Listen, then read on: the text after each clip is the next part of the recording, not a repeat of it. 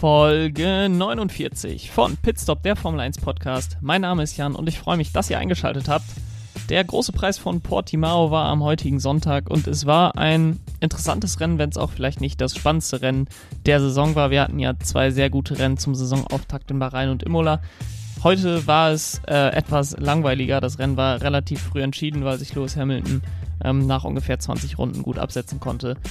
Dementsprechend auch weniger Diskussionsstoff, glaube ich, nach diesem Rennen als nach den letzten beiden Rennen. Dennoch gab es natürlich auch nach diesem Rennen Gewinner und Verlierer auf die ich heute eingehen möchte. Und starten möchte ich da mit dem größten Gewinner, glaube ich, dieses Wochenendes und das ist das Team von Mercedes. Lewis Hamilton gewinnt am Ende des Rennen äh, vor Max Verstappen und Valtteri Bottas und Mercedes war an diesem Wochenende ein bisschen das Team vom letzten Jahr wieder. Ähm, vom Auto her definitiv dem Red Bull überlegen auf dieser Strecke, äh, nicht deutlich überlegen. Max Verstappen konnte mithalten mit den äh, Mercedes, aber äh, dennoch war Mercedes das Team, was es zu schlagen galt an diesem Wochenende und das konnte Max Verstappen ähm, eben nicht leisten am heutigen Sonntag. Valtteri Bottas holte gestern die Pole, äh, Hamilton dann heute mit dem Sieg keine schnellste Rennrunde für Verstappen. Der hat seine schnellste Rennrunde aberkannt bekommen, weil er die Track Limits überschritten hat äh, in der letzten Kurve. Dementsprechend hat Valtteri Bottas die schnellste Rennrunde bekommen. Ähm, und Mercedes ist jetzt so ein bisschen wieder da, wo sie hinwollen. Ähm, es, es bedeutet sicherlich nicht, dass sie alle ihre Probleme, die sie seit Saisonbeginn hatten, ähm, abgestellt haben von in, innerhalb von zwei Wochen ähm, seit dem Rennen in Imola. Das ganz bestimmt nicht, aber es zeigt, dass dann doch die Strecke nochmal einen deutlichen Einfluss darauf haben kann, ähm, wie gut oder wie schlecht der Red Bull und wie gut oder wie schlecht der Mercedes läuft. Ähm, in den letzten Jahren hat man gesehen, dass der Mercedes sehr konstant auf sehr vielen verschiedenen Strecken sein kann, eigentlich immer stark ist. Ähm, beim Red Bull war das oft anders und äh, so eine Strecke wie in Portimao liegt dem Red Bull eher weniger und das äh, hat man eben heute auch wieder gesehen. Daher Mercedes ganz klar Gewinner an diesem Wochenende. Ähm, es stellte sich kurzfristig die Frage, ob äh, da Valtteri Bottas auf Pole war, ob es vielleicht schon eine Teamorder geben sollte, geben muss bei Mercedes bereits im dritten Rennen der Saison. Ähm, das hat sich dann aber relativ schnell erledigt, weil äh, Lewis Hamilton in Runde 20 an seinem Teamkollegen vorbeigegangen ist und äh, dann vorne wegmarschiert ist. Ähm, Valtteri Bottas wurde dann später von Max Verstappen noch überholt. Ähm, aber es brauchte keine Teamorder, um Valtteri Bottas da äh, zurückzuziehen, beziehungsweise Lewis Hamilton vorbeiziehen zu lassen an Valtteri Bottas. Ähm, Lewis Hamilton hat da einfach mal wieder seine Klasse bewiesen. Es gab dann seine patentierte Beschwerde über die Reifen, die stark abbauen würden. Ähm, da beschweren sich dann Leute auch bei Twitter beispielsweise, dass, dass Lewis Hamilton das nur sagt, weil er da Drama kreieren will oder dass er ähm, da nicht ehrlich ist. Aber ich will da wirklich mal eine Lanze für ihn brechen. Wenn man sich die Reifen angeschaut hat im TV-Bild, dann konnte man in den, in den Studien ganz klar sehen, dass es da ähm, Blasen auf den Reifen gab und dass der Reifen wirklich nicht gut aussah. Und ich finde das dann eher beeindruckend von Lewis Hamilton, dass er immer noch solche unglaublichen ähm, Rundenzeiten und Leistungen auf einem kaputten Reifen abliefern kann, als dass äh, man ihm da vorwerfen könnte, er würde irgendein Drama kreieren. Ähm, weil das, glaube ich, ist Lewis Hamilton nicht. Er ist da ein sehr, sehr fokussierter Sportsmann, äh, wenn er den Helm auf dem Kopf hat und im Auto sitzt. Von daher finde ich es eigentlich umso beeindruckender, dass Lewis Hamilton da von Wochenende zu Wochenende immer wieder solche Leistungen abliefern kann. Auf der anderen Garagenseite bei Valtteri Bottas zeichnet sich, glaube ich, von Rennen zu Rennen immer mehr ab, dass äh, die letzten Tage für ihn gezählt sind bei Mercedes. Äh, er hat dieses Wochenende keine schlechte Leistung gebracht, das will ich damit äh, gar nicht sagen. Aber ähm, George Russell, der auf Platz 11 im Qualifying gefahren ist, sein bestes Qualifying-Ergebnis abgeliefert hat und im letzten Rennen in Imola ja wirklich Valtteri Bottas richtig auf die Bälle gerückt ist, bis es dann zum Crash kam. Der schart schon mit den Hufen, der will ganz sicher nächstes Jahr am Mercedes sitzen. Lewis Hamilton hat auch angedeutet in der Pressekonferenz, dass er nächstes Jahr fahren will, wenn ihn ein Team haben äh, will und das will Mercedes ganz sicher. Und ich glaube, für Mercedes ist es für den Hausfrieden in diesem Jahr ganz nett, wenn Lewis Hamilton Valtteri Bottas einfach deutlich auf der Strecke schlägt. Äh, es da keine Teamorder gegen Valtteri Bottas geben muss, zumindest nicht so früh in der Saison. Und dementsprechend dann es nicht zum Bruch schon während der Saison kommt zwischen Mercedes und Valtteri Bottas. Irgendwann, wahrscheinlich im Juli, August, September, wird dann mal entschieden, was nächste Saison passiert. Es ist ja hoffentlich wieder alles etwas normaler, was die Silly Season angeht. Letztes Jahr hat die sich ja wirklich gezogen von vor dem ersten Rennen, also schon im Mai, Juni hat das ja schon angefangen mit Sebastian Vettels ähm, Abgang bei Ferrari, bis nach dem letzten Rennen, als dann Sergio Perez bekannt gegeben wurde als neuer Fahrer bei Red Bull ich hoffe, dass das dieses Jahr alles wieder etwas komprimierter ist, ähm, auf die Sommerpause sich beschränkt und äh, wir dann ein klares Bild haben, wer 2021 auch im Mercedes sitzen wird. Das ist aus meiner Sicht relativ eindeutig George Russell. Und bis dahin möchte man wahrscheinlich Valtteri Bottas auf jeden Fall noch warm halten bei Mercedes, dass man ihm auch so ein bisschen das Gefühl gibt, dass er noch wichtiger äh, Teil des Teams ist und es dann nicht schon zum Bruch kommt oder er äh, Lewis Hamilton da nicht richtig unterstützt auf der Strecke, sondern da ähm, sich fair und für das Team positiv verhält. Der Sieg für Lewis Hamilton bedeutet natürlich auch, dass er in der Fahrerwertung vorne bleibt. Er hat jetzt acht Punkte Vorsprung vor Max Verstappen. Äh, ich erinnere mich da gerade ein bisschen an Sebastian Vettel, der ja 2010 Weltmeister geworden ist und erst beim letzten Rennen in Abu Dhabi die Führung in der WM übernommen hat, vorher in seiner ganzen Karriere noch nie die WM angeführt hat. Äh, das könnte passieren bei Max Verstappen, dass das äh, so läuft für ihn. Ähm, es war ja auch Red Bull damals, Red Bull mit der ersten Meisterschaft mit Sebastian Vettel. Ähm, aber ich hoffe auf jeden Fall, dass es beim letzten Rennen in Abu Dhabi zumindest die Chance gibt für Max Verstappen noch äh, Weltmeister zu werden, beziehungsweise dass mindestens zwei Personen dann noch Weltmeister werden können. Die zweiten Gewinner des Rennens sind aus meiner Sicht das Team von Alpine. Denn ich habe vor dem Rennen über Erwartungshaltung gesprochen und wie sich diese Erwartungshaltung nach den Ergebnissen der ersten beiden Rennen ändert. Und bei Alpine hat sich die Erwartungshaltung bei mir zumindest insofern geändert, dass ich deutlich geringere Erwartungen an das Team hatte, als ich das vielleicht vor der Saison hatte. Ähm, aber das hat sich ja, positiv nicht bestätigt, diese Erwartungshaltung beim Rennen in Portimao. Also das Auto lief viel, viel besser, als äh, es noch in Imola und Bahrain lief, äh, wo man ja gerade so um die Punkte kämpfte, wenn überhaupt, teilweise um den Einzug in Q2 kämpfen musste. Äh, Esteban Ocon zeigte schon im Qualifying, was in dem Auto drinsteckt, beziehungsweise im, im, Training zeigten eigentlich Alonso und Ocon beide schon äh, echt ansprechende Leistungen. Ocon holt dann Platz 6 im Qualifying und diese Leistung konnten sie dann auch mitnehmen ähm, und holten Platz 7 und Platz 8 im Rennen, ähm, sind damit nicht nur vor Aston Martin und Alfa Romeo, sondern auch vor Alfa Tauri in der Konstrukteursweltmeisterschaft, also auf Platz 5 vorgerückt. Ich sehe sie zwar immer noch nicht im Kampf um Platz 3, allerdings war das wirklich ein positives Wochenende und äh, eventuell können sie dann um diesen fünften Platz mit Alpha Tauri kämpfen und haben sich deutlich aus meiner Sicht vor Alfa Romeo und Aston Martin gesetzt.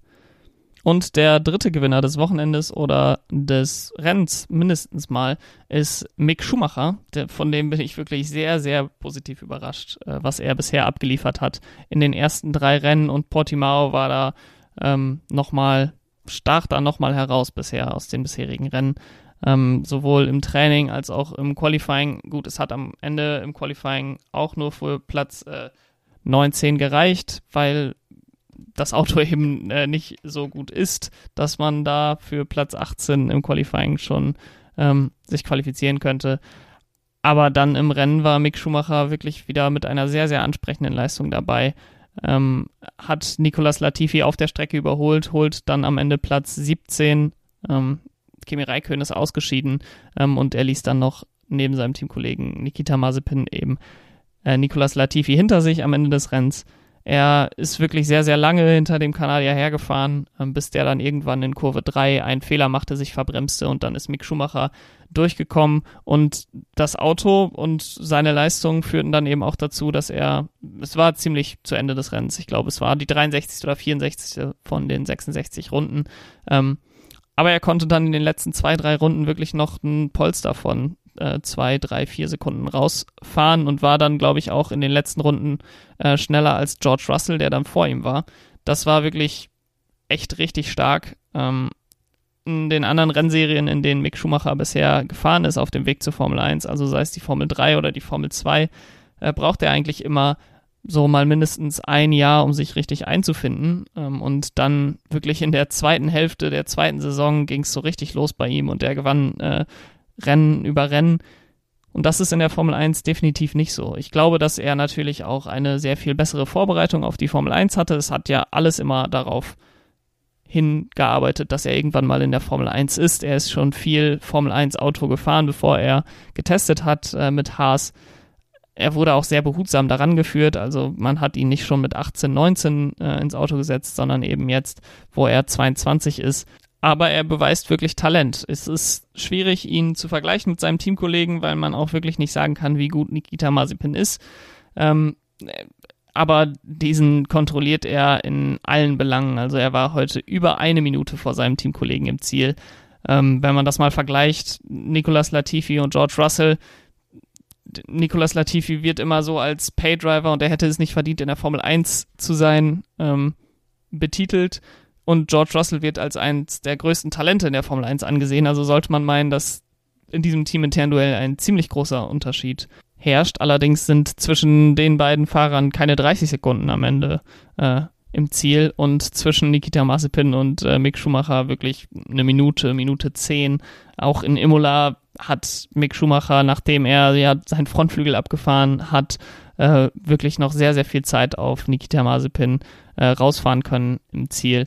Und dementsprechend bin ich sehr gespannt, wo das für Mick Schumacher in seiner Karriere noch hinführen kann. Ich war vor der Saison etwas skeptisch. Skeptisch ist vielleicht das falsche Wort. Er hat es vollkommen verdient, in der Formel 1 zu sein. Er ist eins der besten Talente der Welt. Aber ich habe ihn nicht gesehen auf einem Level wie ein Max Verstappen, ein Charles Leclerc, ein Lando Norris oder eben auch ein George Russell. Ich will nicht sagen, dass er das jetzt ist, aber die Wahrscheinlichkeit, dass er vielleicht auf dieses Level kommt in den nächsten 1, 2, 3 Jahren, ähm, ist aus meiner Sicht jetzt deutlich höher, als ich sie vor Saisonbeginn eingeschätzt hätte. Und dementsprechend ist Mick Schumacher dieses Wochenende auf jeden Fall ein Gewinner für mich, aber eben auch repräsentativ für die ersten drei Rennen, in denen er mich wirklich sehr, sehr überzeugt hat. Und nach den drei Gewinnern möchte ich jetzt noch auf die andere Seite schauen und auf drei Verlierer des Rennens bzw. des Rennwochenendes schauen. Und da starte ich einmal mit der Strecke Portimao an sich. Äh, ich habe vor dem Wochenende gesagt, dass das eine Sache sein wird, auf die ich achten werde, wie das Racing in Portimao dieses Jahr ist. Letztes Jahr war es ja ein durchaus gutes Rennen, sicherlich nicht eins der besten Rennen, aber ein durchschnittliches beziehungsweise überdurchschnittliches Rennen sogar äh, auf dieser Strecke. Leider hat sich die Befürchtung, dass es ein zweites Barcelona werden könnte, die man letztes Jahr hatte, dieses Jahr ziemlich bestätigt. Ähm, die Autos konnten, wenn überhaupt, auf der Start-Zielgeraden eigentlich überholen. Die Verkürzung der DRS-Zone hat nicht dazu geführt, dass es irgendwelche besseren Überholmanöver oder Kämpfe gab auf der Strecke, sondern eher, dass es einfach weniger gab. Ähm, die zweite DRS-Zone nach Kurve 4 wurde eigentlich nur dann interessant, wenn ein Fahrer in Kurve 4 einen Fehler gemacht hat und dann der hinterherfahrende Fahrer ähm, überholen konnte dementsprechend ein ziemlich enttäuschendes Rennen für die Strecke in Portimao und ziemlich enttäuschender Ausblick, ähm, wenn Portimao tatsächlich in den Rennkalender aufgenommen werden sollte. Ich finde die Strecke grundsätzlich ähm, schön und cool und glaube auch, dass das äh, eine gute Strecke sein kann, wenn wir vielleicht nächstes Jahr wiederkommen und äh, die Autos durch die mittelschnellen und äh, schnellen Kurven besser folgen können. Aber für die Autos dieser Generation ist die Strecke nicht so gut, wie wir es uns vielleicht erhofft hatten äh, vor diesem Rennen. Ähm, dementsprechend die Strecke Portimao auf jeden Fall ein äh, Verlierer in dem Ganzen. Es waren auch Track Limits wieder ein Thema. Die Zeit im Q3 von Max Verstappen wurde gelöscht ähm, wegen Track Limits. Sicherlich die Entscheidung an sich korrekt, äh, besonders ärgerlich allerdings für Max Verstappen, weil die Zeit schnell genug war, um Pole zu holen und er durch das Überschreiten der Track Limits nicht unbedingt ähm, Zeit gewonnen hat. Er hat da eigentlich nur die Track Limits überschritten, weil sein Heck ausgetreten ist und er das auffangen musste. Ähm, und dann hat er auch die schnellste Runde im Rennen nicht bekommen, weil er eben in Kurve 14 auch die Track Limits überschritten hat. Mit der Aussicht auf die nächsten Rennen, die jetzt kommen, Barcelona und Monaco, könnten jetzt einige weniger spannende Rennen auf uns äh, zukommen. Dementsprechend müssen wir vielleicht ein bisschen auf den Wettergott hoffen ähm, oder auf andere Einflüsse äh, bei diesen kommenden Rennen. Äh, dieses Rennen hat ein bisschen erinnert an sonst die Saisonauftakte in Melbourne, wo die Rennen meistens recht langweilig sind, aber die Saison dann immer noch frisch genug ist, um interessante Erkenntnisse zu gewinnen. So war es definitiv heute auch. Ähm, einige Sachen, über die man sprechen kann, die einfach aus einem größeren Kontext außerhalb dieses Rennens interessant sind. Und die besten Rennen, die kommen ohnehin eher dann äh, zum Ende der Saison, wenn wir äh, ans Ende des europäischen Kalenders kommen, mit Monza, mit Spa, ähm, wenn dann Sandford zurück in den Kalender kommt. Da können wir uns schon drauf freuen. Und auch äh, nach dem Rennen in Monaco, wo es dann nach Baku geht, wo es in die Türkei geht, wo sicherlich äh, die Rennen noch besser werden als heute in Portimao. Der nächste Verlierer ist aus meiner Sicht Sergio Perez und man könnte jetzt sagen, nee, sehe ich nicht so. Sergio Perez ist Vierter geworden. Er hat das Rennen sogar einige Zeit angeführt, ähm, bis er dann von Lewis Hamilton überholt wurde und in die Box gegangen ist. Aber aus meiner Sicht ist Sergio Perez zu Red Bull geholt worden, um Max Verstappen zu unterstützen gegen die beiden Mercedes im Kampf gegen die beiden Mercedes und ihn nicht immer vorne alleine zu lassen ähm, gegen die beiden. Zwar war Perez gut genug, um zu führen, während die anderen drei, ähm, also die beiden Mercedes und Max Verstappen, in die Box gegangen sind. Aber es reichte am Ende nur für Platz vier. Er war nicht nah genug dran an den äh, Mercedes, um Red Bull wirklich einen strategischen Vorteil zu geben. Ähm, dementsprechend musste Max Verstappen da vorne wieder alleine ankommen gegen die beiden. Ähm, als er dann in die Box kam, hat er weiche Reifen aufgezogen bekommen, um zumindest Lewis Hamilton die schnellste Runde noch abnehmen zu können. Ähm, das hat auch funktioniert, allerdings war er nach dem Boxenstopp so weit hinter Valtteri Bottas, dass dieser auch in die Box kommen konnte und die schnellste Rennrunde dann wieder zu Mercedes zurückgeholt hat. Ähm, das hat zwar am Ende den Effekt gehabt, dass Lewis Hamilton nicht einen weiteren Punkt äh, über Max Verstappen holte, äh, sondern Valtteri Bottas den holte, aber so richtig Druck kommt durch Sergio Perez da auch nicht rein in die Konstrukteursweltmeisterschaft. Klar, er holt äh, zuverlässig Punkte, zumindest beim ersten Rennen, wo er Fünfter wurde und äh, dann heute wurde er Vierter. Er holt sicherlich konstant Punkte. Er ist auch ja als Reifenflüsterer bekannt, äh, ist heute eben auch sehr lange auf den Medium-Reifen draußen geblieben. Aber wie gesagt, es zeigt vielleicht auch einfach, wie viel besser Max Verstappen ist als äh, die anderen Fahrer, die so für diesen Sitz auch in Frage kamen. Aber Sergio Perez kann selbst mit einer recht ansprechenden Leistung wie heute eben vorne nicht mithalten. Ähm, es wird sicherlich noch Strecken geben, auf denen er mal ein Podium abstauben kann, auf der er vielleicht mal einen Sieg holen kann, wenn es sehr, sehr gut läuft für ihn. Aber Max Verstappen ist dann eben doch auf einem anderen Level. Ähm, und das ist zwar auf der einen Seite schön für Red Bull, dass äh, Verstappen wirklich so krass abliefern kann. Auf der anderen Seite wünschte man sich natürlich, dass der zweite Fahrer da etwas näher dran ist an ihm und man so die Mercedes noch mehr unter Druck setzen könnte. Kommen wir nun noch zu den dritten Verlierern des Rennwochenendes und das ist Aston Martin, denn alles, was ich im positiven Sinne bei Alpine gesagt hat, äh, gilt eigentlich negativ für Aston Martin. Ähm, die sind auch auf dieser Strecke überhaupt nicht klargekommen. Sebastian Vettel kommt zwar immer besser im Auto klar, aber das Auto ist einfach anscheinend auf einem Niveau mit den Alfa Romeos. Es ist äh, wirklich sehr enttäuschend. Man hatte gedacht, Aston Martin, die machen jetzt den nächsten Schritt, um zu einem Top-Team zu werden. Sie haben jetzt einen deutlichen Schritt zurück gemacht, der sicherlich nur, nicht nur ihre Schuld ist, aber während äh, andere Teams die Regeländerungen deutlich besser verarbeitet haben, läuft es bei Aston Martin einfach überhaupt nicht. Es ist insbesondere enttäuschend, da sie ja immer gesagt haben, es liegt daran, dass wir diese Low-Rake Strategie fahren, die ja auch Mercedes und Alpine fahren und die dadurch auch eben wirkliche Nachteile hatten durch die Regeländerung. Aber während Alpine und Mercedes auf dieser Strecke in Portimao deutlich besser zurechtkamen, ähm, lief es bei Aston Martin deutlich schlechter. Sebastian Vettel ist in Q3 gekommen, ähm, hat da den zehnten Startplatz sich geholt, ähm, nachdem Lance Stroll in Q1 bereits ausgeschieden war. Es läuft einfach nicht richtig bei Aston Martin. Ähm, das merkt man auf bei jedem Rennen bisher. Es ist eigentlich noch ja, heute war es eigentlich ein ziemlich äh, wenig aufregendes Rennen und das zeigte dann die tatsächliche Leistung, die Aston Martin bringen kann. Man hatte auch nicht die beste Strategie, man ist auf den Weichen gestartet und äh, dann auf die Medium-Reifen gegangen. Ähm, übers Rennen hat man gesehen, dass die beste Strategie eigentlich war, mit den Mediums zu starten und den harten dann zu nehmen. Ähm, Sebastian Vettel konnte das natürlich nicht machen, da er in Q3 gekommen ist. Auf den weichen Reifen musste er auf den auch starten. Äh, Lance Stroll, der von Platz 16 oder 17, glaube ich, sogar gestartet ist, der konnte das schon machen, hat äh, sich aber für die Weichen entschieden, ist dann sehr lange auf den Weichen geblieben, dann auf die Mediums gegangen und ist damit das Rennen zu Ende gefahren, äh, was sicherlich keine schlechte Strategie war, aber die beste eben auch nicht.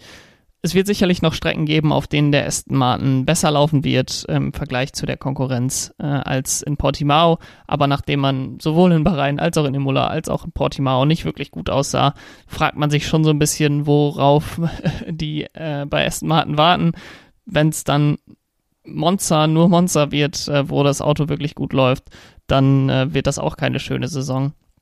Ähm, es wird eine enttäuschende Saison. Ich glaube, das war nach den ersten beiden Rennen schon sehr klar. Aber dieses Rennen in Portimao hat das einfach nochmal mit Nachdruck bestätigt, dass das äh, wirklich nicht einfach wird bis Ende der Saison. Das waren meine Gewinner und Verlierer des Rennwochenendes in Portimao.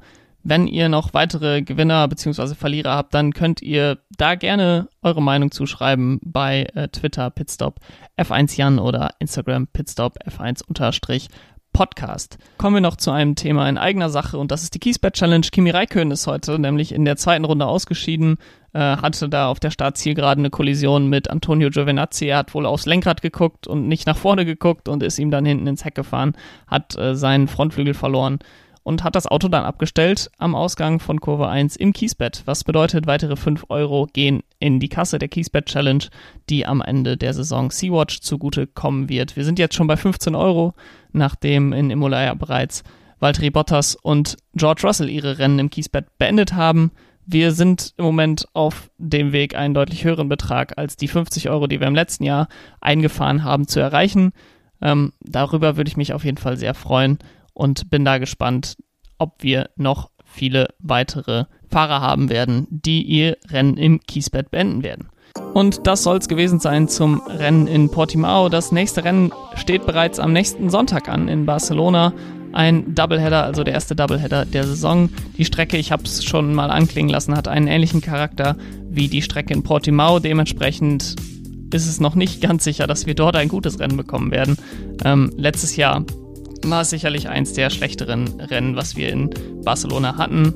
Ähm, ich bin gespannt, wie die Anpassungen, die dort äh, vorgenommen wurden über den Winter, sich auswirken werden auf äh, die Strecke bzw. auf das Racing auf der Strecke und hoffe, dass wir dort dann ein besseres Rennen bekommen werden als an diesem Wochenende. Zum Ende der Woche wird dann die nächste Folge kommen mit der Vorschau auf eben das Rennen in Barcelona.